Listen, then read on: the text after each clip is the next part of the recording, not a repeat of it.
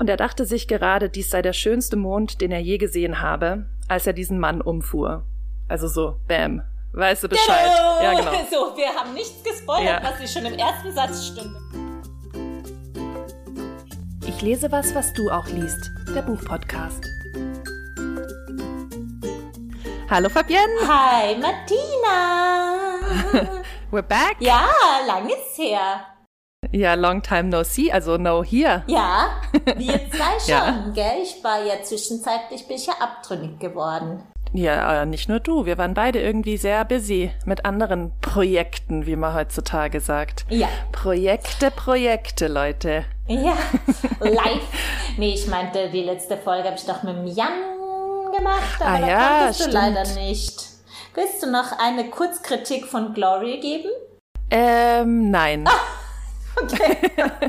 Gut, gut. genau. Sehe schon. Some things are better left unsaid, oder was? Ja, genau. Ich glaube, ihr habt das schon ganz gut gemacht und äh, ich habe jetzt, wenn man nichts Gutes sagen soll, soll man nichts sagen. Nee. Genau, heute ähm, sprechen wir über ein Buch, das ich vorgeschlagen habe, weil ich es im Urlaub gelesen habe und mir gedacht habe, könnten wir mal drüber sprechen, gell? Ja. Und ähm, außerdem gucken wir ja auch immer ein bisschen auf geografische Verteilung und ich habe mir gedacht, wir haben noch kein Buch äh, von einer israelischen Autorin ge gelesen. Da waren wir noch So, let's, nee, da waren wir literarisch noch nicht, deshalb dachte ich, let's do it. Ich habe keine so Ahnung von lit äh, israelischer Literatur, du? nicht. Nee, auch nicht so wirklich. Außer ich bin natürlich großer Seruya Shalev-Fan. Und Bei mir beschränkt Amos sich auf, genau, auf Amos Oz. Naja, gut. Ähm, wir besprechen heute Löwenwecken von Ayelet Gunda Goshen. Ayelet Gunda Goshen ist eine ähm, relativ junge israelische Autorin. Also sie ist 41 Jahre alt, 1982 in Tel Aviv geboren und hat dort eigentlich auch den meist, die meiste Zeit ihres Lebens gelebt. Also sie hat in äh, Tel Aviv Psychologie studiert und später dann auch Film und Drehbuch in Je- Jerusalem. Und ähm, das weist auch ein bisschen darauf, was sie heute auch noch macht. Sie schreibt einerseits äh, Bücher, die auch schon einen psychologischen Fokus haben, würde ich sagen. Ähm, und sie schreibt auch bis heute Drehbücher und ähm, Kurzfilm-Drehbücher äh, für das israelische Fernsehen vor allem. Und sie lebt auch bis heute mit ihrem Mann und ihren mittlerweile drei Kindern in Tel Aviv. Äh, 2013, also jetzt auch schon vor zehn Jahren, ist ihr erster Roman erschienen, der auf Englisch äh, One Night Markovic oder Markovic, ich weiß es nicht, ähm, heißt. Oder Markowitz. Marco, nee, da ist schon T-C-H in der englischen, Ah. also schon Tsch. Naja, One Night Mar Markovic, würde ich jetzt mal sagen. Und ähm, der hat auch gleich den Sapir Pri- Prize for Literature gewonnen, der in Israel so ein bisschen, also die israelische Version des äh, Man Booker Prizes ist, also Oh, sozusagen ein Preis bravo. für auf Heb äh, Hebräisch erschienene Literatur. Genau, der wurde auch gleich in 13 Sprachen übersetzt, was für ein Erstlingswerk ja auch, sage ich mal, relativ remarkable ist. Yay! Yes. Und heute ähm, besprechen wir eben ihren zweiten Roman, der schon 2014 dann erschienen ist. Also ein bisschen oldschool sind wir heute unterwegs. Der auf Deutsch Löwenwecken heißt und auf Hebräisch Lehair Arayot. Danke. Arayot. Ja, danke äh, Hebrew pronunciation.org oder so. ähm, genau, der auch wieder in 13 Sprachen übersetzt wurde. Witzig, also irgendwie anscheinend. Und in dieselben Das 13? weiß ich nicht, aber irgendwie 13 Sprachen scheint ein Ding zu sein. In Deutschland ist Löwenwecken 2015 bei Kein und Aber ähm, erschienen und äh, wurde aus dem Hebräischen übersetzt von Ruth Achlama. Oder Achlama. Ich glaube, im Hebräischen ist, sind die Betonungen oft anders äh, auf den Silben Das stimmt. als bei uns. Also zum Beispiel sagt man nicht Etan, sondern Etan, glaube ich. Oder das ist jetzt Spanisch. Ups, Etan. Ja, doch. Ja. Ich glaube, man sagt auch Matan. Mhm. Weiß ich nicht. Also äh, schon im Vorfeld äh, Entschuldigung für unsere Kartoffeln Aussprachen. Okay, wir werden es einfach so sagen müssen, wie wir es Ja. sagen. Und in dem Roman Löwenwecken geht es um relativ wenige Figuren. also ich finde, der, der, das, Hm. der Roman hat ja eine überschaubare äh, sozusagen personelle, aber auch räumliche Ausdehnung, würde ich mal sagen. Mhm. Also es geht vor allem um die Hauptfigur, Dr. Ja, jetzt kommt's, Ethan, würde ich sagen, Green. Hm. Und äh, seine Frau Liat und dann noch meine dritte Person, die ich gleich einführen werde. Aber ähm, Ethan Green ist eben Arzt, äh, also er ist Neurochirurg sogar und ist, glaube ich, so ein bisschen so ein typischer äh, Big Shot, toller Arzt, äh, junger Typ, gut aussehend, Familie, alles läuft, Money, alles kommt rein und er ist eigentlich auch noch, ja, und er hatte auch ein bisschen eine schwere Kindheit, aber es ist jetzt eigentlich, äh, hat das halt voll geschafft. Oh ja, stimmt, sein, sein Bruder läuft. wurde ja, äh, ist umgekommen sein im Krieg, Bruder, oder? Genau, ah ja, das, Achtung, Spoiler. Bei der Armee und äh, seine Mutter war natürlich immer nur auf den verstorbenen Bruder fixiert und er hat es deshalb gefühlt schwer im Leben, aber jetzt hat er es halt so richtig geschafft und er hat eine tolle Frau und überhaupt ist er auch ein linker, offener, cooler Mensch, der Sachen hinterfragt. Also einfach ein geiler, ein gut geiler Typ. All around. Ja. all around gut Mensch. Und ich glaube vor allem, er selbst glaubt, dass er ein geiler Typ ist. Ja. Naja, aber da kommen wir dann noch dazu. Mhm. Aber jetzt ist es so, dass weil er so ein geiler Typ ist, ähm, hat er in seinem... Müssen ihn leider ein bisschen kaputt machen. Ja, nee, aber hat er sich auch ein bisschen kaputt gemacht, denn ja. er hat äh, in Tel Aviv im Krankenhaus eine Art äh, Korruptionsskandal, also nicht so wirklich aufgedeckt, aber er hat das sozusagen zur Sprache gebracht und hat halt gedacht, er tut so das ähm, gute und richtige, die gute und richtige Sache und wurde dann als Strafe sozusagen versetzt nach Beersheba, ähm, das ist mhm. eine Stadt im die eine Stadt im Süden von äh, Israel ist, so in der Wüste Negev. Also relativ, wenn man ein Tel Aviver Big Shot ist, ist einem das wahrscheinlich, also ist das halt die absolute Provinz und ab vom Schuss und. Er wurde literally in die Wüste geschickt. Ja, genau. danke, Fabi. Kalauer brought to you by me. Ja, danke, Frau Imlinger.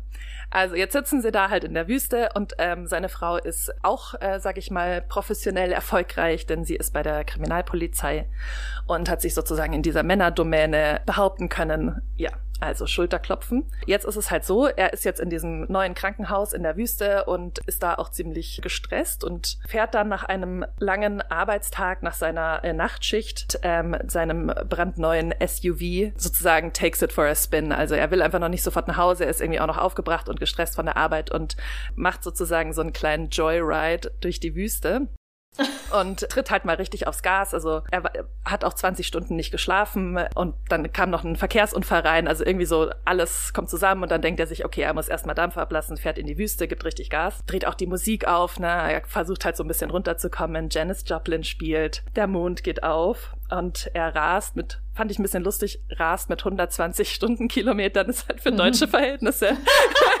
ist man sozusagen ein, so aus der Stadt raus. Ja, ist man ein, ein, Verkehrshindernis auf der Autobahn, weil man zu langsam fährt. Naja, er rast auf jeden Fall mit 120 äh, Stundenkilometern über so ein, wahrscheinlich so eine Bundesstraße irgendwie durch die Wüste. Und auf einmal macht's halt bumm und er hat einen Menschen angefahren. Was natürlich irgendwie ein großer Schock ist. Er steigt aus, ähm, und nimmt diese äh, per angefahrene Person in Augenschein und stellt dann auch relativ bald fest, dass die Person also erstens ein äh, also ein schwarzer Mensch ist, äh, ein illegaler Einwanderer aus äh, Eritrea und er geht auch davon aus, dass er dass er tot ist und deswegen macht er dann äh, ein sozusagen eine Schnellschuss oder hat eine Schnellschussreaktion, die ihm dann zum Verhängnis wird. Er denkt sich dann okay, ich hau einfach ab. So, das findet eh nie jemand raus. Also er begeht Fahrerflucht. Das ist sozusagen das zentrale, der zentrale Konflikt oder Skandal, könnte man sagen, dieses Romans, der dann so eine Reihe an anderen ähm, Ereignissen lostritt. Und er fährt nach Hause, äh, geht dann auch ins Bett und am nächsten Morgen,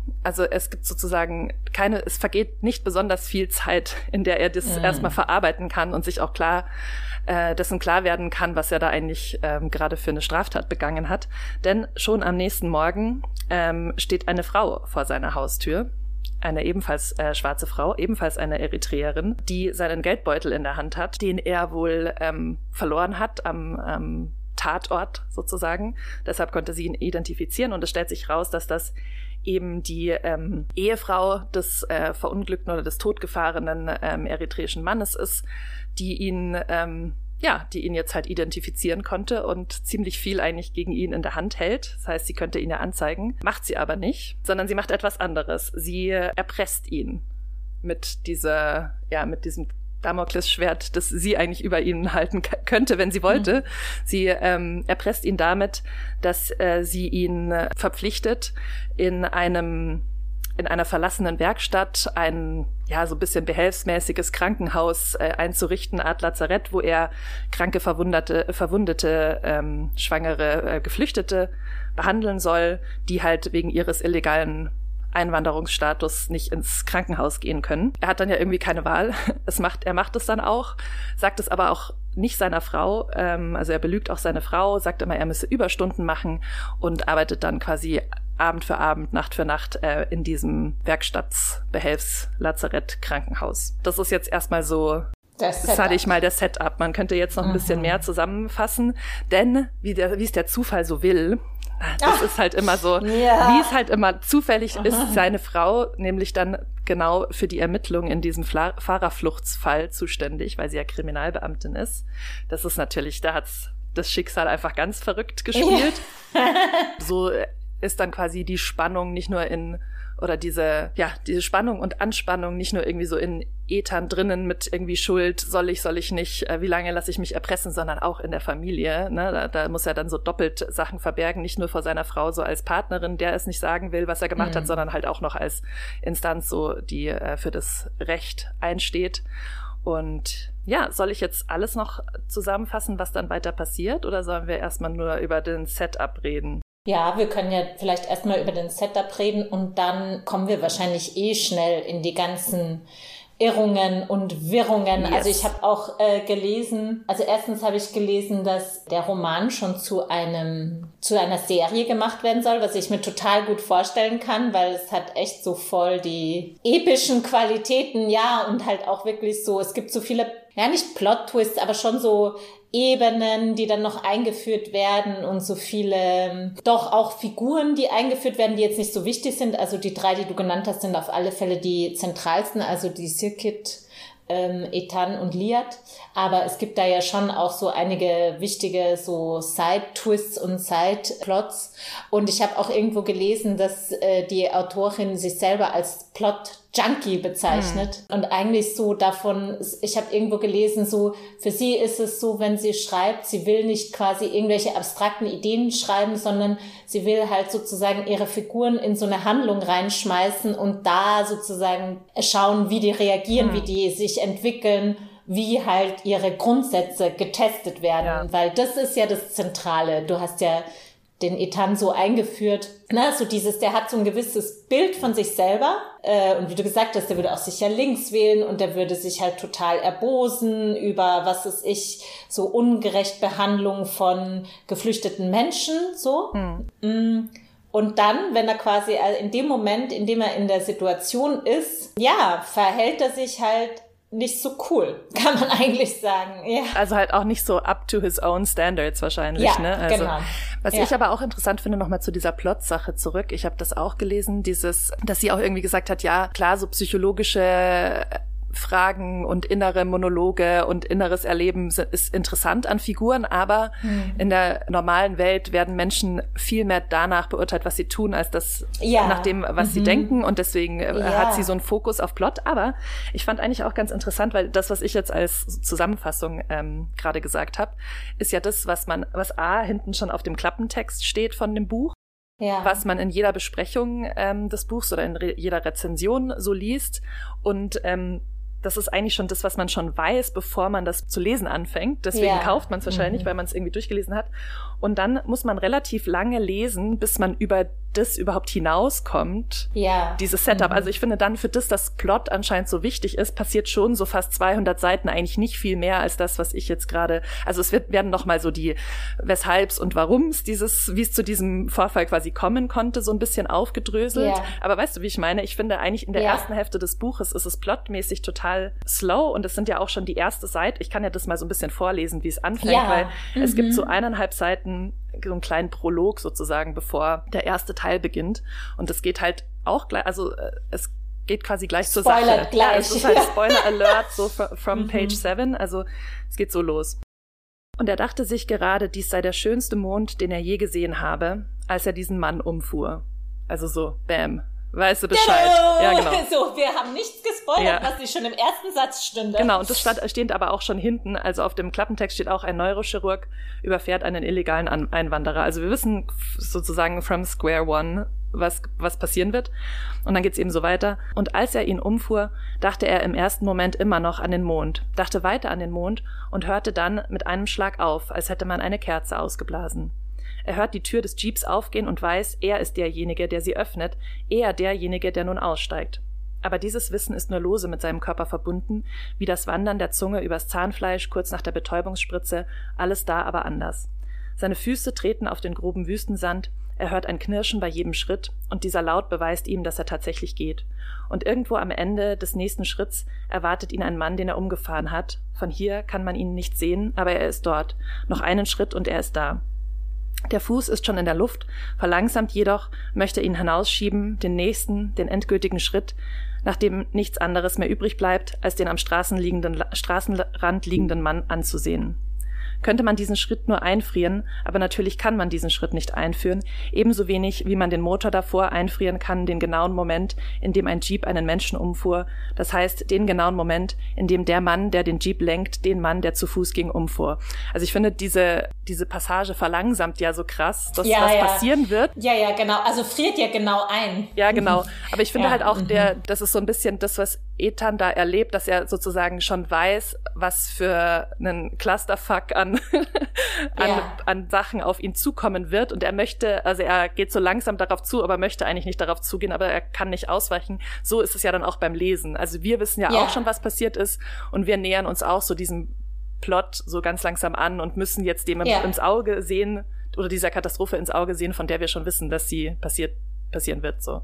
Ja, also ich, äh, ich finde, was du sagst, ja, das ist schon eine seltsame Mischung von einerseits, es passiert ja schon viel und gleichzeitig hat es so was sehr Langsames. Mhm. Also ich finde, genau wie diese ersten eineinhalb Seiten, die du gerade vorgelesen hast, ist es auch oft in einem Buch, ja, das ist so, man kommt in die Handlung rein und das wird erstmal so ein bisschen so retardiert, würde man sagen, oder ausgedehnt, mhm. indem man entweder noch mal mehr ins Erleben der jeweiligen Figur, die gerade ins Zentrum reingeht, oder dass dann auch irgendwie doch so eine Reflexion stattfindet oder dass irgendwelche so Zeitgeschichten erzählen wird. Also es ist schon auch so es ist jetzt nicht so ganz straightforward erzählt, mhm. ja, so. Das auf keinen Fall, sondern es hat schon so dieses langsame Erzählen. Und vielleicht, was man auch noch dazu sagen muss mit diesen 200 mm, Seiten oder äh, warum das vielleicht auch so lange dauert, was sie ja auch macht, die Autorin, ist, also wir haben eigentlich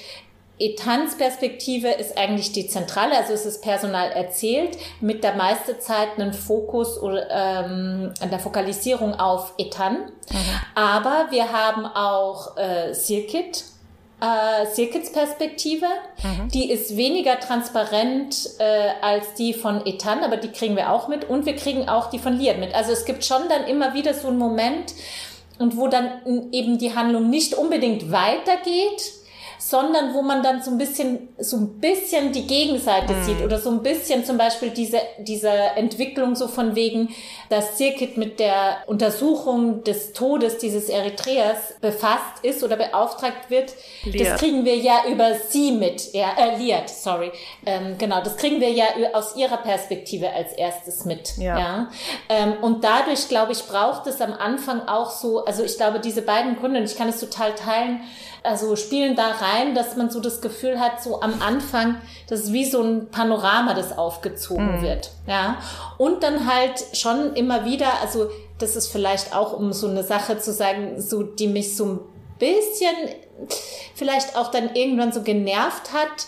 Also dieses Zentrale, quasi, was wir schon gesagt haben, so dieses, ja, Ethan hat so ein Selbstbild und das wird immer wieder getestet oder das wird dann getestet durch diesen Vorfall. Das kommt schon sehr oft vor. Also ja. in unterschiedlichen Momenten und dann so diese Reflexion darüber und so dieses, ja, wer bin ich? Oder eben immer wieder, wenn er dann halt vor neue Herausforderungen stößt, zum Beispiel, muss er dann irgendwie so äh, auch so eine Operation machen, ja, so äh, an so einem Typen, der krass zusammengeschlagen wurde. Und dann muss er sich halt so äh, Anästhesie, also so ein Anästhesie-Ding besorgen und so. Und dann kommt halt auch wieder so eine Situation, ja, mach das, mach das jetzt nicht. Jetzt, äh, und er, er presst dann eigentlich so einen äh, Kollegen von sich auch. Und es ist schon sehr oft, finde ich, so dieses, oh, Ethan kommt irgendwie vor so eine Situation, von der er nicht gedacht hätte, dass er jemals da so handeln würde und dann mhm. handelt er so, weißt ja, du? Ja. So, also es ist dann schon sehr oft das. Das stimmt. Ja, ich fand auch, also man ähm, durchschaut ja schon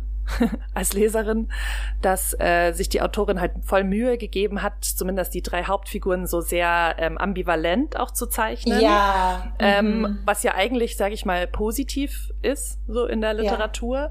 aber was dann irgendwie auch so ein bisschen durchschaubar ja. wird, wenn man ja, so ein bisschen, gell, also wenn man so ein bisschen kritischer das vielleicht liest oder ja, so. Ich mir denke, also genau, es ist halt irgendwie dann, also auf eine Art irgendwie angestrengt. So, wir haben so Ethan, das ist so ein guter Arzt, ja, wie wir schon gesagt haben, links und so, irgendwie so ehrenhaft auf, auf eine Art, ehemals Soldat und bla bla bla.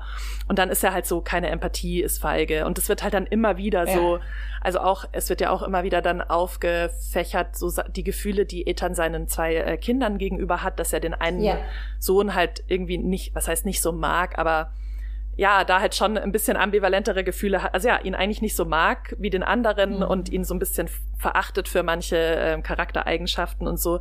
Und das wird halt immer wieder so vorgeführt. Und bei Liat und äh, Circuit ist es ja genauso.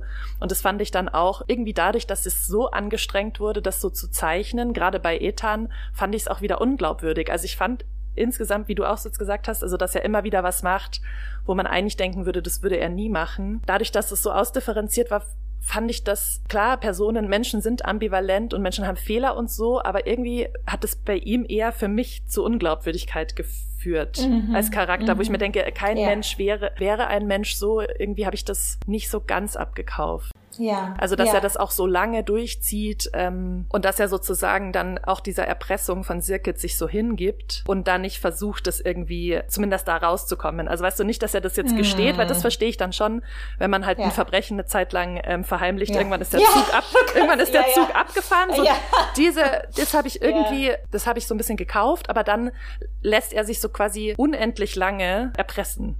Ja, ich komme gleich da nochmal drauf zurück. Äh, und ich will aber auch noch eines sagen, was mir auch nicht so gut gefallen hat. Ich habe nämlich, und das gehört auch zu dieser Frage der Ambivalenz, ich habe so das Gefühl, es geht in dem Buch auch ganz stark darum, bei eigentlich jeder Figur, die vorkommt, äh, sowas zu machen wie, ja, du, liebe mhm, Leserin, mhm, denkst ja. jetzt, das ist so eine Figur, aber ich zeig dir, die ist ja, eigentlich ja, genau. ganz anders. So wie dieses Beispiel, was ich gerade hatte, wo Ethan jemanden operieren muss, der zusammengeschlagen wurde, ja, auch einen geflüchteten Menschen. Und dann kommt halt sozusagen ähm, heraus, oder ich glaube schon davor, dass das halt so auch ein äh, Eritreer war, der aber in so einem Auffanglager, ich glaube in Ägypten, allen anderen oder vielen anderen Eritreern, ich glaube, die Sachen geklaut hat oder Geld gestohlen mhm. hat. Und dann finden die den, sehen, treffen die den halt wieder und dann schlägt die Gruppe den quasi brutal zusammen. Und Etan ist dann halt so, also weißt du, zuerst will er sich so als der große Hero sehen und eben so, oh, dieser arme Mensch und man denkt sich natürlich, von wem wurde der zusammengeschlagen? Dann turns out, ja, der wurde halt von seinen eigenen Leuten verprügelt, weil der halt eigentlich ein Arsch ist, ja, so. Also, so, also, das heißt von seinen eigenen Leuten, sorry. Also, ich meine, ne, so. Und da, das ist halt, finde ich, so, sogar die kleinste Nebenfigur, mhm. wo es eigentlich ein bisschen egal ist, ja, so. Sogar da ist es so, die ist ja super ambivalent, ja, ja, genau, mein, voll. So. Das also, meine ich ja auch so damit sehr so, angestrengt. Okay. Ja, ja, ja. genau. Und es ist ja genau. auch jetzt äh, vielleicht ein bisschen Spoiler, weil natürlich, wenn man das Setup des äh, Romans betrachtet, äh, ist dieser zu Tode gefahrene äh, Mann totales Opfer. Ne? Der ist äh, ja, ja, der ist mhm. so ganz arm ja, und natürlich gut, ja. die Frau auch ähm, und die wird natürlich ja. Also diese ähm, Erpressung von Sirkit ist ja auch nur glaubwürdig, weil von uns angenommen wird und auch von Ethan angenommen wird, dass sie ihren Mann total geliebt hat, ne? Dass ja. es ein totaler mhm. Verlust ist, dass sie ganz traurig ist und so und das natürlich irgendwie zur Anzeige bringen würde und so. Und dann stellt sich aber auch am Ende raus, dass der Tote nicht nur in irgendwelche Drogenschmuggel-Sachen äh, verwickelt war, sondern auch, sag ich mal, häusliche Gewalt gegenüber Sirkit ja. angewendet hat und sie eigentlich gar nicht so krass traurig ist, dass er nicht ja. mehr lebt. Ja. Und das ist dann mhm. bei Ethan löst es und auch bei uns als Lesern ist es natürlich ja toll. So. Ja, also halt, mhm. aber das fand ich dann, ja. sag ich mal, weißt du, so dosiert eingesetzt, fand ich das ja ein sehr gutes äh, Mittel. Ja, genau. Aber dadurch, aber dass, wie viel. du sagst, dass bei allen Figuren so nothing is as it seems ist, das war schon so ein bisschen too much. Und ich wollte das auch deshalb sagen, weil wie du vorher gesagt hast, ähm, durch diese verschiedenen Perspektiven ist es ja so, dass man als Leserin den Figuren so ein bisschen einen Informationsvorsprung hat. Ne? Wir wissen ja mm. alles. Wir wissen ja dann auch immer so, wir könnten ja so sagen, hey Ethan, pass auf, deine Frau ermittelt in dem Fall und wir könnten yeah. sagen, hey, ähm, keine Ahnung, Liat, nee, dein Mann betrügt dich nicht, sondern mhm. der geht in diese Werkstatt. Also wir, das ist ja schon wie so. Wie beim Kasperltheater, genau, wenn wie die beim Kinder Kasperltheater. Ja. Nein, Vorsicht, hinter dir, das Krokodil. ja, genau. Und das ist ja so ein bisschen so ein klassisches Krimi- oder Thriller-Setup auch. Ja. Und ich finde dadurch, dass dieses Setup gewählt wurde, was du, glaube ich, auch meinst mit diesem, dass es sich sehr gut für äh, was Filmisches halt eignet. Ja. Ähm, mhm. Aber dadurch, finde ich, ist man halt auch strenger. Also ich finde halt immer, Krimis sind ja irgendwie simpel, irgendwie so auf eine sprachliche Art, aber ich finde schon, ein guter Krimi ist, muss mit der Logik krass aufpassen und mit der Nachvollziehbarkeit der Handlungsmotive mhm. seiner Leute. Ja. Und das fand ich dann eben, hat dann manchmal nicht so gepasst für mich. Also ich, ich hatte das Gefühl, es gibt so ein paar, nicht Plotholes, aber so Motivationsholes. Also ja. zum Beispiel, ähm, der, der Ethan, wenn er mal so nachdenkt, ne? Er hat ja diesen, ähm, da können wir auch gleich noch drüber reden, welche Rolle das spielt, dass der, den er angefahren hat, ein Geflüchteter war. Natürlich eine sehr große Rolle, Spoiler Alert. Aber da denkt er, also da ist ja sozusagen seine Kalkulation, ja komm, sozusagen, das wird nicht wirklich verfolgt. Da kann ich Fahrerflucht mm. begehen. Ähm, ja. weil die Wahrscheinlichkeit, dass das irgendwie ernsthaft äh, da Ermittlungen angestellt werden, so die finden mich nicht. Das ist ja quasi ja. kein Mensch, der es in Anführungszeichen wert ist in unserer Gesellschaft, dessen Tod, über dessen Tod man da irgendwie nachforschen sollte. So. Und dann nimmt er aber ja trotzdem an, dass wenn Sirkit ihn anzeigen würde, dass ihr geglaubt ja. würde. Also das ist ja, doch ein totales voll. Plothole, weil ja, er, sie geht ja auch hin und gibt ihm seinen Geldbeutel zurück. In dem Moment ist das mhm. Beweisstück weg. Als ob irgendeine Polizei in Israel so einer Geflüchteten glauben würde, als diesem Arzt aus diesem Krankenhaus, oder? Also eigentlich, er hätte zweimal in diese Werkstatt gehen können und er hätte sagen können, du, this never happened, ich kenne dich nicht und ja. da wäre nichts daraus, also wäre nichts passiert. So, das fand ich zum Beispiel ein Plothole. Ich meine, ja, ich fand auch so dieses Anfangssetup, aber da bin ich so, da bin ich voll gewillt, da so, was ist Suspension of Disbelief mäßig, weil ich denke mir klar, also wenn man das ganz logisch durchdenkt, dann funktioniert das ja, nie, ja. aber das ist ja immer so. ja, deswegen genau, ist es ja sagst, Fiction. Das ist ja. bei Thrillern immer so, ja, so. Also so diese Frage und dann nochmal zurück zu diesem, die Frage dessen, wieso lässt sich der so lange erpressen? Und da wollte ich dich fragen, wie du das fandst, weil eine Ebene, ähm, die da ja mit reinspielt nach einer gewissen Zeit, ist, dass sich zwischen Silkit und Ethan eine Art von Anziehung oder um, whatever mhm. entwickelt, so dass es halt dann so ist, dass es schon nichts, aber auch das natürlich total ambivalent, aber so dass es halt schon ab einem gewissen Punkt auch so ist, dass es nicht so ganz klar ist, wie unfreiwillig mhm. der da eigentlich immer hinfährt. Ja. Wie fandst du diese quasi, weil das ist ja sozusagen dann so ein bisschen die Motivation oder so, das füllt es dann so, dass er eigentlich gar nicht mehr so, also nicht nur so eine krasse Erpressung ist, weil ich meine, er kommt ja total in die Bredouille, ähm, wirklich, also es ist ja wirklich ein riesiges Problem, sowohl im Job als auch seiner Frau gegenüber, dass er da die ganze Zeit weg ist, ja, so. Ähm, und das ist dann halt quasi wie so der Gap-Filler oder das Motivationsdings, dass er das dann halt trotzdem noch so lange mitmacht, ja. Ich fand das, also erst dachte ich mir, oh, jetzt muss da noch yeah. so eine Love Story ja, mit reinkommen.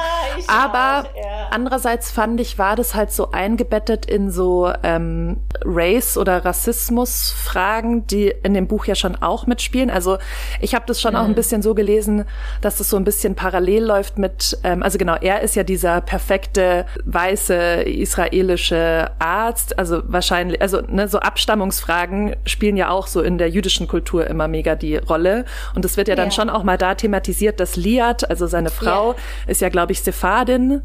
Ja. Ähm, also halt äh, sozusagen Jüdin, aber mit Abstammung so aus Nordafrika. Das heißt, sie hat ja auch ja. irgendwie dunkle Haare und so. Ja. Und dann, glaube ich, wird das irgendwie so aufgegriffen im Sinne von, ja, sie hat sich nie so irgendwie so wertvoll oder so gefühlt in dieser äh, israelischen Mehrheitsgesellschaft, so, die so Ashkenazi. Sie kommt ja auch aus so einem schlechten Viertel. Genau, ja, das Stadt, kommt noch dazu. Mhm. Und ähm, das ist ja schon auch in Israel manchmal so, dass ähm, ja, zum Beispiel so die Ashkenazi-Juden wollen unter, manchmal unter sich bleiben, also natürlich auch nicht in allen Kreisen, ne? aber das schwingt da so ein bisschen mit, dass sie sozusagen weniger wert ist.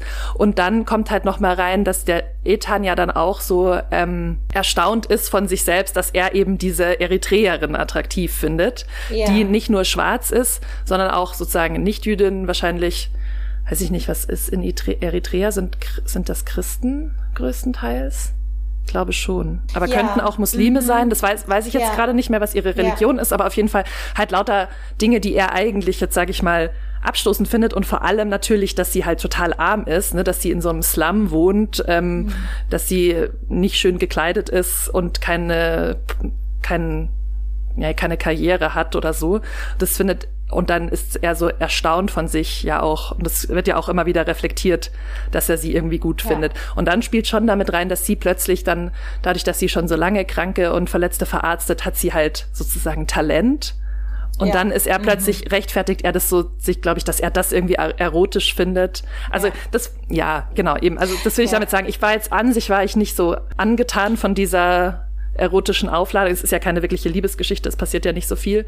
Ja. Aber ähm, und dachte, ach, das braucht es eigentlich nicht. Andererseits habe ich dann schon verstanden, dass es halt gut ist daran, so ein paar Motive auch so abzuarbeiten. Ja. Verstehst du? Mm. Und dann fand ja. ich es auch eben gut, weil ich dachte dann eine Zeit lang, okay, jetzt verlieben die sich komplett ineinander. Ja. Und das, das wäre mir dann zu viel gewesen. Deshalb fand ich es gut, dass es dann nur so angeteasert war. Sie haben ja dann, glaube ich, diese eine Nacht, wo sie so nebeneinander schlafen aber nichts passiert. Nichts passiert, so, aber ja, sie berühren sich, glaube ich, also es wird schon ja. sehr eng so.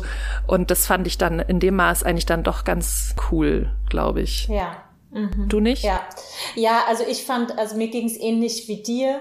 Ähm, zuerst hat es mich total gestört, weil ich mir auch so gedacht habe, also kann jetzt wirklich mhm. das nicht sein, ohne irgend so einen Love Interest so äh, zwischen den beiden. Und es war mir dann halt eben schon auch so zu sehr dieses wieder, ja, Ethan hatte halt so ein Bild von äh, einer eritreischen mhm. Frau und dann stellt sich halt raus, die ist doch irgendwie, weißt du, also ja, im Grunde stimmt. ein Subjekt. Es hat eigentlich so. wieder genau auf diese, äh, auf dieses Motiv ja, eingezahlt. Genau. Ja. ja. Ähm, und weil, genau, am Anfang zum Beispiel, und das kommt ja in, an der Schlussszene auch vor, dass er, es gibt so ein paar Momente, wo er denkt, er kann sie gar nicht erkennen das ist ja auch so dieses typisch rassistische, sozusagen, alle schwarzen Menschen sehen irgendwie gleich aus, alle schwarzen Frauen sehen irgendwie gleich aus, ja, so. Und da ist sozusagen die Liebe oder diese Anziehung so ein Moment, wo er sie halt als Individuum mhm. und als Subjekt irgendwie so zum ersten Mal so richtig wahrnimmt und weil es da ja auch so dieses narzisstische Moment gibt, also genau was du gesagt hast mit dem, er checkt auf einmal, okay, die hat irgendwie so ein medizinisches Interesse und es gibt dann so ein paar Momente, wo er sich so, wo er auch so denkt, ah, die ist genau wie ich, ja, so, die ist so, auch so hart oder zieht halt so Sachen durch und so, ja. Und ich für mich, das Einzige, was das wirklich gerettet hat, war, dass dann nichts passiert, ja, ja. genau. Und ich meine, am Schluss muss man halt auch sagen, es ist insofern, also da hat es mich auch so ein bisschen an die Transition Baby erinnert, weil es ist halt auch wieder so ein Buch, wo am Ende alle Fäden zusammengeführt werden und aufgehen, mm. so. Und natürlich ist es, glaube ich, schon wichtig, weil auch da vielleicht so Spoiler Alert, so es gibt dann so einen großen Showdown oder soll man denn jetzt noch äh, ja. Äh, ja genau also es gibt also es wird so glaube ich das war auch so in der Mitte oder im hinteren Drittel wird auf einmal so diese also es steht von Anfang an so eine Drogengeschichte im Raum Drogenschmuggel ja ja genau so eine Drogenschmuggelgeschichte und da spielen so Beduinen eine zentrale Rolle als eben Drogenschmuggler und dieser sozusagen Strang wird so im ab der Mitte im hinteren Drittel nochmal so verstärkter aufgegriffen. Und da gibt's auch so eine Figur von einem jugendlichen Beduinen, der so eine eigene Perspektive auf, auf einmal kriegt. Der kommt eigentlich davor nicht vor. Und dann eben auf einmal so Mitte, letztes Drittel gibt's dann halt eben auch diese Geschichte, wo man zuerst gar nicht weiß, hä, wie hängt der jetzt hier mit drinnen so? Dann verdichtete sich das alles sozusagen darauf hin, dass äh, Mann von Sirkit hat eben Drogen geschmuggelt für diese Beduinen. Äh, und äh, als er eben gestorben ist, hat sich herausgestellt, dieses Drogenpaket ist weg. Und jetzt sind die quasi auf der Suche, wo ist dieses Drogenpaket. Ja? Und äh, sie gehen dann halt aber eben auch relativ spät im Roman kommen sie dann drauf, ah, wir fragen mal die Ehefrau so und gehen dann zu ihr hin und verprügeln die auch ziemlich übel, ja, so. Genau, es stellt sich dann eben raus, äh, oder wir wissen schon, dass Sirkit das hat und vergraben hat unter einem Rosenstrauch, den sie äh, zieht und pflegt und der so ganz wichtig ist für sie. Und dann kommt eben der äh, Etan, um sie so zu verarzten und ihr zu helfen weil sie eben zusammengeschlagen wurde. Und ähm, dann ist er eigentlich schon am Wegfahren wieder, weil er sozusagen sagt, die spinnt doch, wenn sie glaubt, dass sie diesen äh, Typen die Stirn bieten kann oder auch, dass sie überhaupt diese Drogen wegkriegt, weil hm. die kann das ja gar nicht vertickern so, aber für sie ist es halt so ihre Lebensversicherung so ungefähr. Dann fährt er eigentlich schon wieder weg und kreuzt sozusagen im Zurückfahren diese drei Jugendlichen, hm. genau, äh, Drogenbande, die halt auf dem Weg sind, um Circuit wieder sozusagen weiter auszuquetschen und dann dreht Ethan um und äh, kommt ihr zu Hilfe und dann kommt sozusagen zu einem riesigen Showdown, mhm. wo dann äh, und wo die dann nämlich denken, dass Ethan quasi der Oberdrogenboss ist, so ein bisschen so, äh, weißt du, wie in Breaking Bad mäßig, er ist quasi der Heisenberg, der hinter allem steht und Circuit und alles sind nur so wie so Marionetten von denen und dann kommt zu so einem Showdown, wo Ethan jemanden, also einen von diesen drei Jugendlichen mit dem Auto überfährt also genau dieses. Once again. Äh, ja, genau so.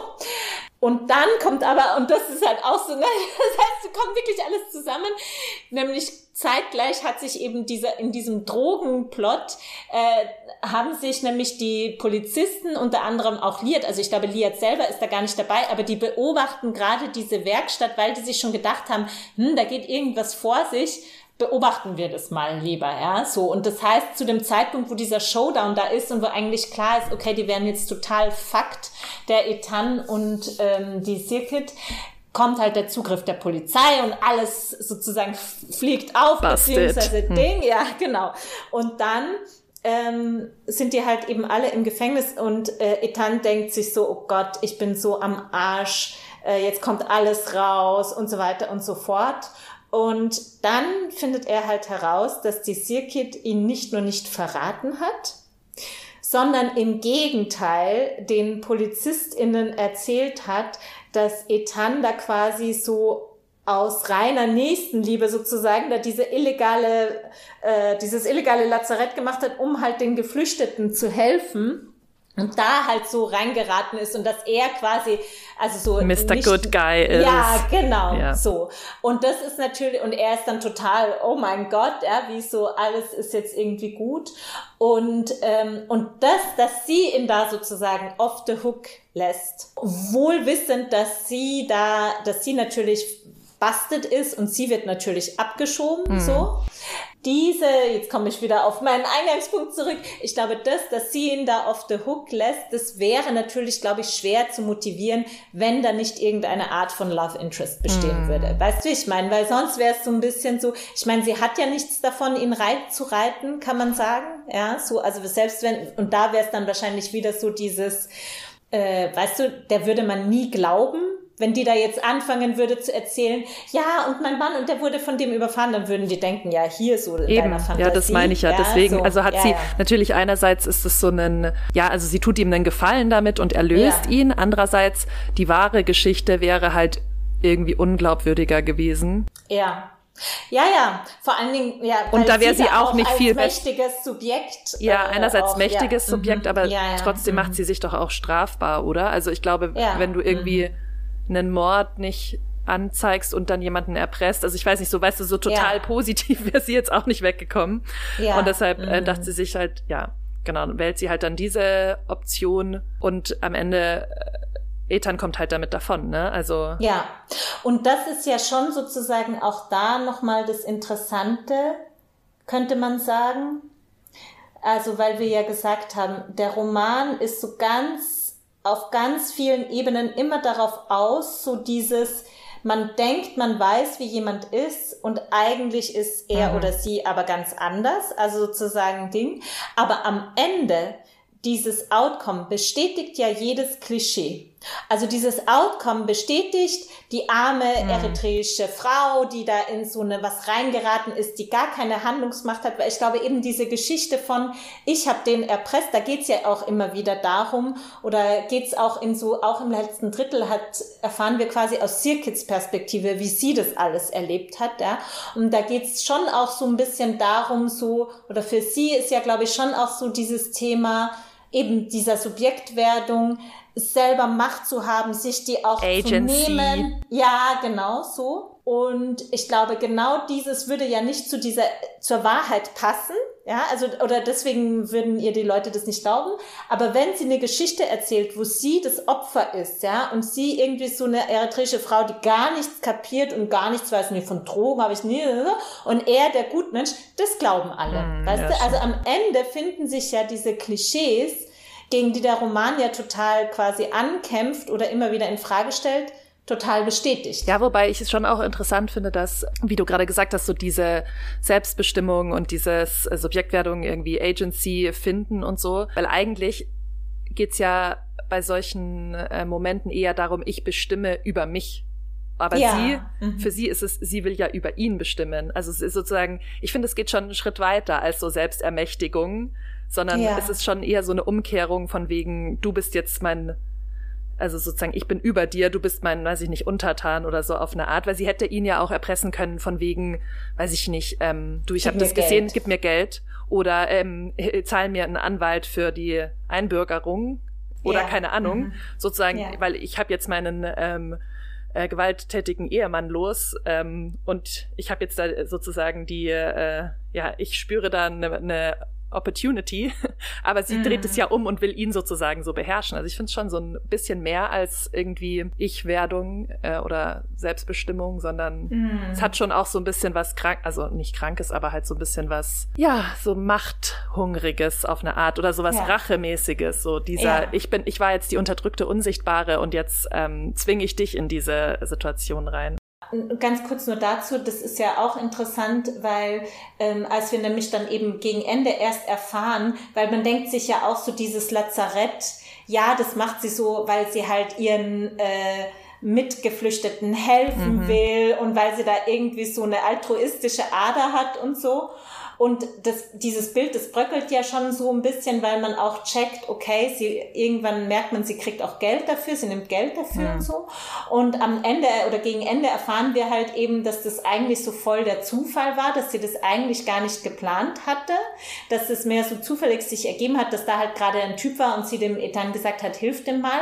Und als der Ethan dann schon weg war, war dieser Typ so, oh Gott, Sigrid, du bist so toll und war halt so, und das ist ja auch so, das ist ja das, was sie dann, das äh, gehört voll zu dem, was du sagst, sie merkt auf einmal, sie kann hier Einfluss gewinnen, mhm. sie kann hier Macht haben, sie kann hier, weil alle kennen sie, haben Respekt vor ihr, ja, und ebenso dieses, sie wird dann nicht nur sichtbar, alle kennen sie, sondern eben auch, niemand traut sich ihr was zu sagen oder, ne, sie hat dann einfach so eine Leading Role oder so eine, sie ist dann wie so eine, ja, sie hat einfach eine Machtposition inne und das ja auch so ein Motivator ist, zudem, dass sie natürlich auch Geld nimmt. Also, und wo man dann schon auch merkt, ja, das, und auch das mit den Drogen, also sie plant ja schon irgendwie sowas wie, stell ich mir halt vor, ja, dass sie halt so voll viel Geld sammelt, um da halt irgendwie rauszukommen. Keine Ahnung, was sie sich dann vorstellt, so konkret wird's nicht. Aber es geht schon so zentral auch darum, einfach so Geld äh, anzuhäufen. Und dann am Schluss, vielleicht letzte Bemerkung dazu, da, also sozusagen am Ende ist Sirkit in einem so Abschiebelager äh, und dann kommt der Etan, da sie nochmal besuchen und dann erleben wir sie auch, wie sie da in diesem Lager ist und sich so überlegt, welcher von den Wächtern, welchen könnte ich dazu bringen, quasi so über mich herzufallen äh, und quasi mit mir Sex zu haben, um ihn dann sozusagen der Vergewaltigung. Also man merkt da auch wieder so, sie ist was heißt manipulativ, aber sie ist jemand. Street smart. Ist, ja, genau ja. so. Und das widerspricht natürlich auch diesem, also auch da wieder so dieses, ja, ja. ja ähm, dieses Bild von, oh, die arme, wehrlose, äh, geflüchtete Frau versus, nee, die überlegt sich ganz genau, was sie ja, macht. Voll. Ja, und hat eigentlich eine Agency. Ja. Naja, das war jetzt ein bisschen lang, aber ja. Aber wichtig. Aber notwendig. ja. Ja, ich wollte noch kurz über was sprechen, was, glaube ich, auch so alle Rezensionen und alle Menschen, die auch das Buch lesen, durchschauen, aber was trotzdem ja, glaube ich, super zentral ist so, also die Tatsache, dass halt ein Geflüchteter angefahren wird, ne, der, der da auch illegal ja. ist und mhm. wie Geflüchtete ja. halt insgesamt ähm, von europäischen Staaten, aber genauso von Israel halt so entmenschlicht werden und äh, behandelt werden. Also das ist ja super bewusst gesetzt und ich habe da auch ähm, ein Zitat aus einem Interview dabei. Ähm, das war aus dem Guardian, deswegen ist es auf Englisch. Ähm, wo sie eben gefragt wird, wo kommt denn die Idee her ähm, ne, von diesem zentralen ähm, Konflikt? Und dann sagt ähm, Ayelet Gundagoshen eben, When I was backpacking in India, I met an Israeli guy who'd run over a local Indian and didn't stop. When he told me this, I thought there's no way he wouldn't have stopped if he'd hit me, an Israeli woman the same age as him. But when somebody looks different and you're certain nobody has seen, I wanted the reader to ask if they're sure they wouldn't do the same thing. Also das ist so das eine. Und das andere, ähm, was sich da, glaube ich, auch mit reinspielt, ist, dass die, also gerade, warum wurde halt auch eine eritreische Geflüchtete gewählt, weil es äh, anscheinend so ist, dass viele äh, Geflüchtete aus ähm, Ostafrika und auch zum Teil aus Nordafrika zu Fuß nach Israel kommen und da eben so diese ähm, Route gehen, die ähm, genau die gleiche ist, die auch die Israeliten äh, gegangen sind äh, ah, von Sinai, aus genau, beim Auszug ah, aus Ägypten, mm so Sinai sozusagen ins Promised Land nach Israel. When Moses was in Egypt's land, let my people go. Genau.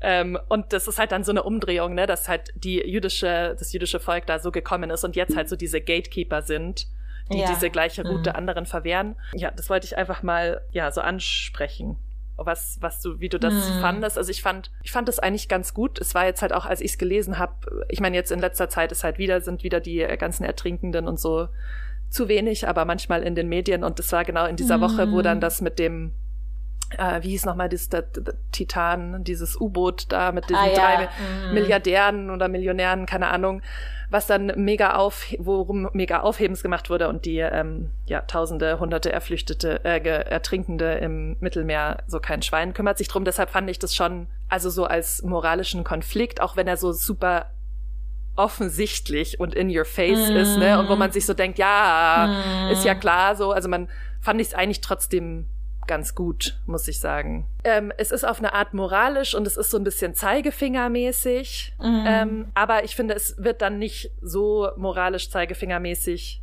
zu Ende, also weitergeführt, ja. wie es anfängt. Mhm. Und deswegen fand ich es in dem Maße eigentlich ganz gut. Also Annette Keck, die ja bei uns auch schon mal im Podcast war, die hat zu diesem Ding gesagt von diesem Titan versus ähm, den, Geflü äh, den ertrinkten, ertrunkenen Menschen im Mittelmeer, äh, meinte so, ja, ich habe so einen Bericht gehört im Radio, ja, dass man halt eben die Hunderte von Ertrinkenden halt menschlicher oder näher bringen muss, weil eben diese Menschen im, äh, in diesem U-Boot, die auf der Suche nach der Titanic sind, die sind halt den Menschen im globalen Norden näher und Annette meinte halt so, nee, die sind mir überhaupt nicht näher zu. Also sozusagen diese vermeintliche Nähe von zu irgendwelchen Millionärstypen I don't know, ob das wirklich so ist. Ja gut, ja. wir wissen halt die Namen, wir kennen deren Familie. Genau. Es gibt und Fotos, das ist, aber, das ist halt die ich, Nähe. Ja, genau. Ja. Und das ist, glaube ich, aber auch was anderes. Und da möchte ich gerne ein Bon mot von Josef Stalin zitieren, Alter. aber so ist es. Ein, äh, und da steht, ein, ein, ein einzelner Todesfall ist eine Tragödie, eine Million Tote ist eine Statistik. Und ich glaube, das ist das Problem. Äh, ja, und das ist halt aber auch, und ich glaube, das ist ja sehr, worum dieser Roman auch bemüht ist, so dieses, diesen Menschen, eben diesen namenlosen, geschichtslosen, subjektlosen Menschen, äh, eine, ihre Geschichte, ihre Subjektivität, ihre Individualität zurückzugeben. Darum geht's ja ganz viel. Also, und natürlich wird es dann noch auf die Spitze getrieben von, also von diesem, oh Gott, das ist ein eritreischer Mann, ein Geflüchteter, und der wird da einfach liegen gelassen, wird es ja nochmal zu gewendet, so, das war halt ein totales Arschloch, ein weißt du so, und ist der es wert, unter Anführungszeichen gerettet zu werden, oder wenn sogar seine eigene Frau sozusagen froh ist, dass der tot ist, na, so, also es ist dann nicht so der liebste Mensch, äh, äh, der liebste Eritreer der Welt äh, wurde umgefahren, sondern halt so ein Typ, der seine Frau schlägt äh, und Drogen schmuggelt, ja, so. Und ähm, Ich frage mich aber, und das ist wirklich eine Frage, ich habe keine Antwort drauf, also wenn sozusagen dieses Stalin-Bonmot stimmt oder wenn man da was drin hat, dann ist halt die Frage, bringt es was? Also bringt es was, die einzelne Person zu individualisieren, weil es macht ja, er verändert es wirklich was daran, wie wir die Todesfälle von hunderten Menschen oder die Schicksale von hunderten Menschen sehen. Also so diese Frage von, ist eine Individualisierung oder ist so dieses Einzelschicksal zu schildern, was ja die Kraft der Literatur ist, könnte man auch sagen, ja, also so dieses, das äh, Subjekt oder diese, diese Menschen zu Subjekten zu machen, die eigentlich so eine namenlose Masse sind. Aber ich frage mich, macht es dann wirklich einen Unterschied? Weißt wie ich meine? So. Ähm, und da bin ich mir halt nicht so sicher, ja. Und auch mit diesem, also weißt du so, ich, ich äh, habe das schon so gefühlt, diesen Konflikt von Etan und auch so dieses, oh Gott, immer wieder auffliegen und so weiter. Und ich denk mir auch so, also ganz ehrlich, wahrscheinlich würde ich mich auch so verhalten. Und was ist aber die Konsequenz daraus? Also weißt du, wenn es wirklich um so eine moralische Erkundung geht, Mm, I don't know, ja, so. Also ich weiß nicht sozusagen, was da an diesem Setup, was eigentlich das In welche Richtung ist. du jetzt wachgerüttelt ja, genau, werden sollst. Ja, genau ja. so. Ähm, ja, aber ich finde ja. halt, mh, mm, mh, mm, so marginalisierten oder auch so ähm, unsichtbar gemachten Statistiken sozusagen, so Mass Massen von Menschen, ähm, also das, was du jetzt gesagt hast, diese Individualisierung die da anscheinend, ob die vonnöten ist oder nicht, das ist ja das eine, aber ich fand halt dann vielleicht schon ganz gut diese, diese ähm, Ambiguität ihnen zuzugestehen, weil das ist ja eben oft ja. das, was wir mhm. dann, wenn wir versuchen, solche Leute zu als Individuen zu sehen, ihnen nicht zugestehen.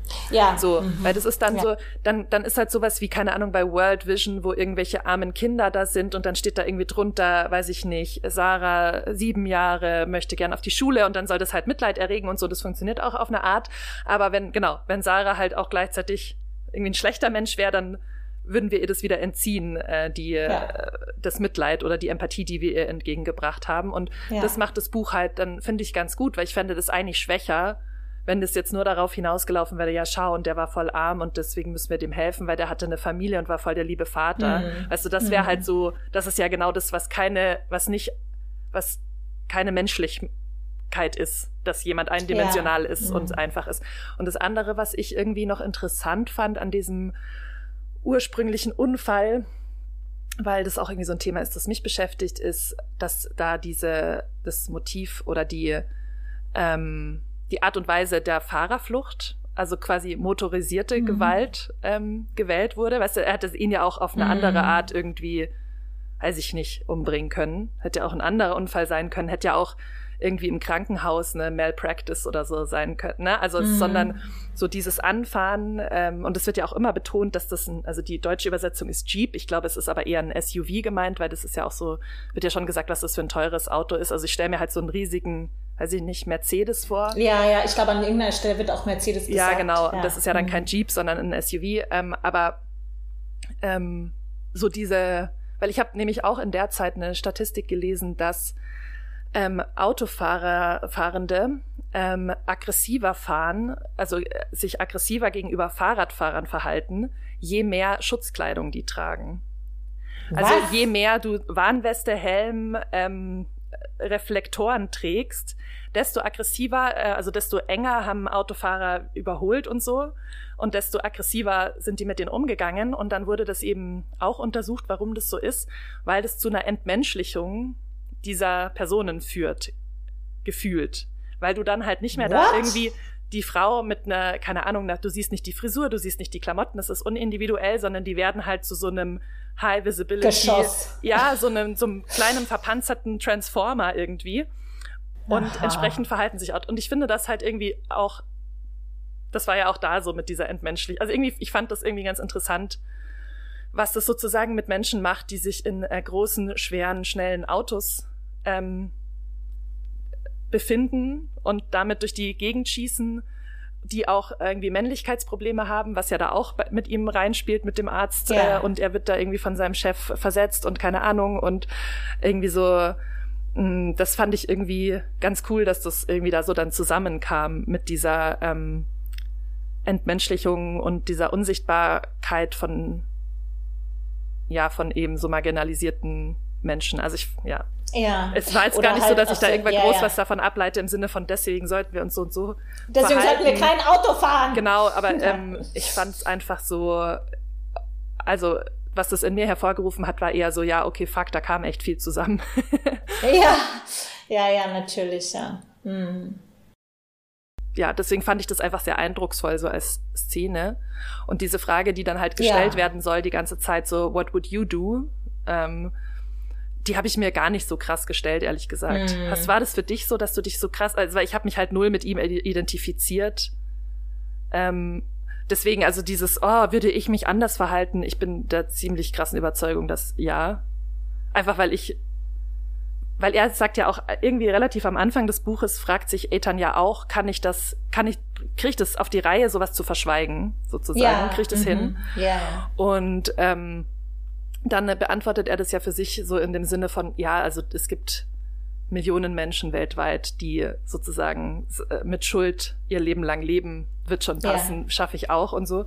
Ja. Und ich glaube einfach so, ich könnte halt nicht mehr schlafen, deswegen ich würde ja, also genau, man merkt ja auch in dieser Szene, es brennt auch viel mit ihm durch, also so Fahrerflucht ist ja glaube ich voll oft ein, voll selten eine gut überlegte Entscheidung, ja, ja. sondern das, das ist so ah, Panik, Panik, und. Scheiß und so, aber ähm, mhm so an sich, ich weiß ich nicht, ich habe mich nicht so, ich habe mir mich nicht so auf den Schlips getreten gefühlt von dieser Frage, ja, würdest du denn anders handeln? Weil ich irgendwie die ganze Zeit so für mich klar dachte, ja, ich würde das und das und das und das machen. Und zwar anders.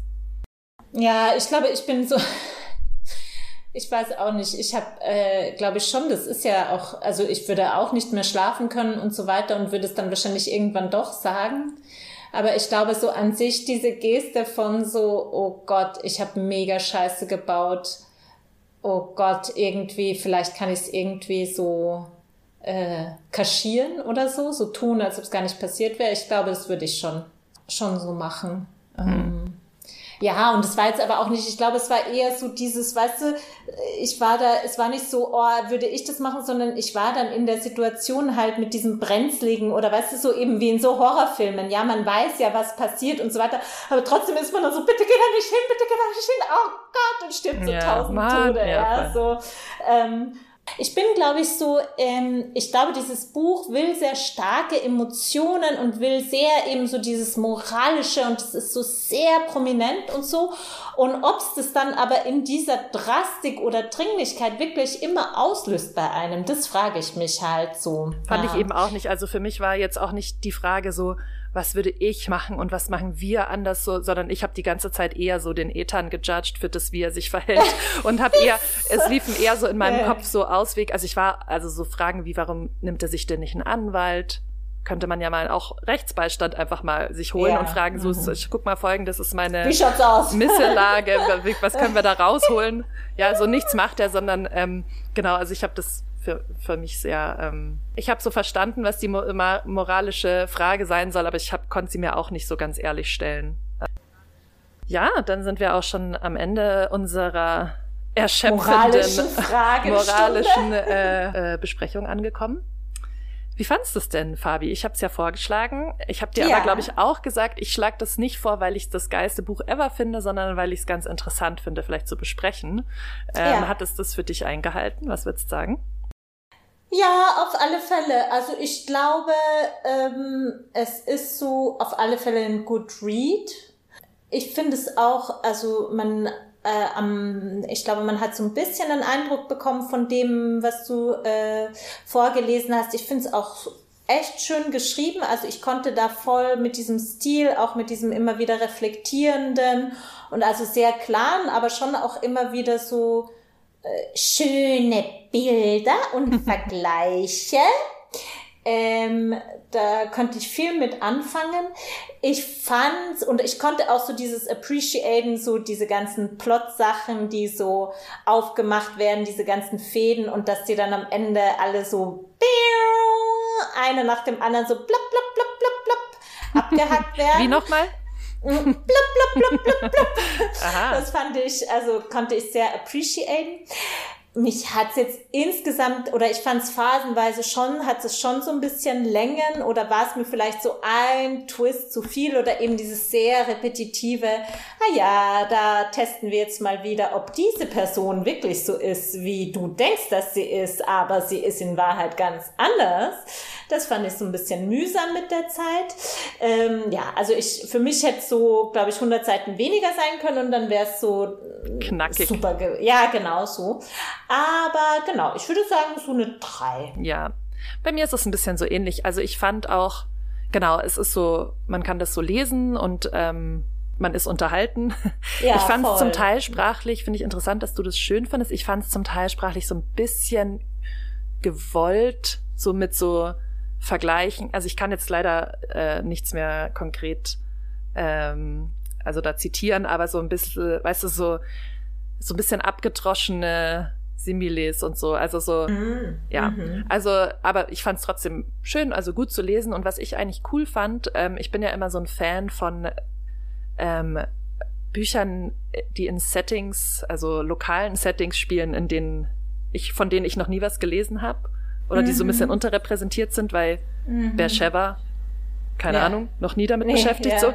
Und ja, ich finde es irgendwie deswegen auch cool, weil ich finde gerade so im Ausland und ähm, so in der internationalen Imagination ist halt Israel immer so krass von dem ähm, Israeli-Palästinenser-Konflikt ähm, geprägt. Oder es geht halt so um Tel Aviv ja. als Party, als so liberale ja. Party-Metropole, keine Ahnung. Ja, oder halt oder irgendwie Jerusalem. um genau, religiös irgendwie in Jerusalem. Und ich fand das irgendwie total cool dass es das einerseits halt mal nicht war, sondern auch noch andere Konflikte, also nicht, dass es sozusagen von Konflikten ferngeblieben ist, sondern dass, nee, ja. dass mir halt dadurch nochmal so die, die, die Pluralität irgendwie von Israel auch nochmal gezeigt wurde, dass das ich stimmt. jetzt halt zum Beispiel ja, weiß, dass die auch äh, ein massives ähm, Geflücht, also halt viele Geflüchtete haben und damit irgendwie nicht gut umgehen und damit halt eine, eine Art Problem haben. Ich wusste auch ehrlich gesagt nichts von diesen ähm, Beduinen. Ich auch. Nicht, also weil ja. ich finde auch, mhm. wenn halt ähm, Israeli-Araber-Konflikte, da denkt man immer an Palästinenser und dass es ja. eben nochmal die Beduinen gibt, die auch sozusagen ähm, diskriminiert werden und auch ähm, da halt innerhalb von Israel sozusagen ähm, eine marginalisierte Rolle spielen, fand ich irgendwie interessant. Also so in, in dem Sinne sozusagen fern von diesem Plot, von dem offensichtlichen ja. Plot, hat mir das Buch irgendwie was mitgegeben und das fand ich halt ganz cool. Das stimmt. Ja, und voll. bei dem Rest ähm, gehe ich eigentlich total mit dir mit. So, es war so ganz, ganz gut. So. Mhm. Aber auch mhm. nicht, oh mein Gott, ähm, ne, totale neue Perspektive dadurch gewonnen. Deswegen würde ich auch so drei, 3,5 irgendwie da so aber ein Good Summer Read kann man doch Fand empfehlen, oder? Fand ich auch. Ja. Mal was anderes. Cool. Und ich ja, könnte mir schon voll. vorstellen, dass ich ähm, noch mal was von Ayelet Gundagoschen lese. Ja. Ähm, weil mhm. ich auch gehört habe, dass das an, also ihr erstes Buch, dieses äh, One Night Markovic, auch total anders sein soll. Also viel, ja. ähm, also komplexer in der ähm, personellen, also viel mehr Personen, ähm, viel mehr so verwobene historische Plots und so. Und das finde ich eigentlich, würde mich jetzt auch interessieren, wie sie das macht. Und jetzt habe ich aber noch eine Frage. Was machen wir eigentlich mit dem Titel? Ja, das wollte ich dich auch fragen, weil ah. check ich nicht. Check ist es vielleicht nicht. so wie schlafende Hunde wecken oder so? Dachte ich mir dann also so. vor allem, wer, ist, wer sind so die Löwen und wer wird geweckt? Ja. Ich finde, der gibt hm. überhaupt keinen Sinn, der Titel für mich jetzt mal. Also aber ich, ich dachte mir dann so, man müsste es recherchieren, aber vielleicht ist das so ein israelisches Proverb. Ja, habe ich weißt mich dann auch gefragt, so dass man, dass es einfach nicht gut translated, aber dann denke ich mir, würden die Übersetzerinnen wahrscheinlich einen anderen, also das machen sie ja eigentlich, ja. eigentlich machen das ja UbersetzerInnen gerne, dass sie so einen komplett anderen Titel machen, auch wenn es manchmal nicht nötig ist, sondern, weil auf, ähm, auf Englisch heißt es auch Waking Lions, also entweder das hat dann mhm. niemand gecheckt na, es ist halt vielleicht so, also vielleicht könnte man sagen, so für Sirkit finde ich macht's Sinn. Also ihre innere Löwin wird geweckt. Sie ist dann eben nicht mehr die Antilope, sondern ja gut, dann ist es halt dieses sie jagt. Dann ist es halt dieses Motiv, was du die ganze Zeit gesagt hast, dass alle anders sind, ne? Weil ein schlafender ja. Löwe ist halt so ganz friedlich und cute und dann, wenn der aufwacht, ist er so. und dann macht verspeist dich zum Mittagessen. Naja, aber andererseits so hast du schon mal Löwen gesehen, die gerade erst aufgewacht sind. Die sind jetzt auch noch nicht so direkt. sind auch erstmal noch so lazy und gähnen und drehen es nochmal ihren Bauch in die Sonne. ja, ja, und sagen so, wo ist der coffee? Ja, also den Titel finde ich auch ehrlich gesagt nicht gut. Ah ja. Aber hm. irgendwas muss man ja vorn draufschreiben. Ah, außer Roman. Wir können ja, jetzt, glaube ich, nicht sagen, was wir als nächstes lesen, weil jetzt noch nee. mal ein bisschen Urlaubsphase und so ansteht. Aber ihr werdet ja. das dann schon sehen.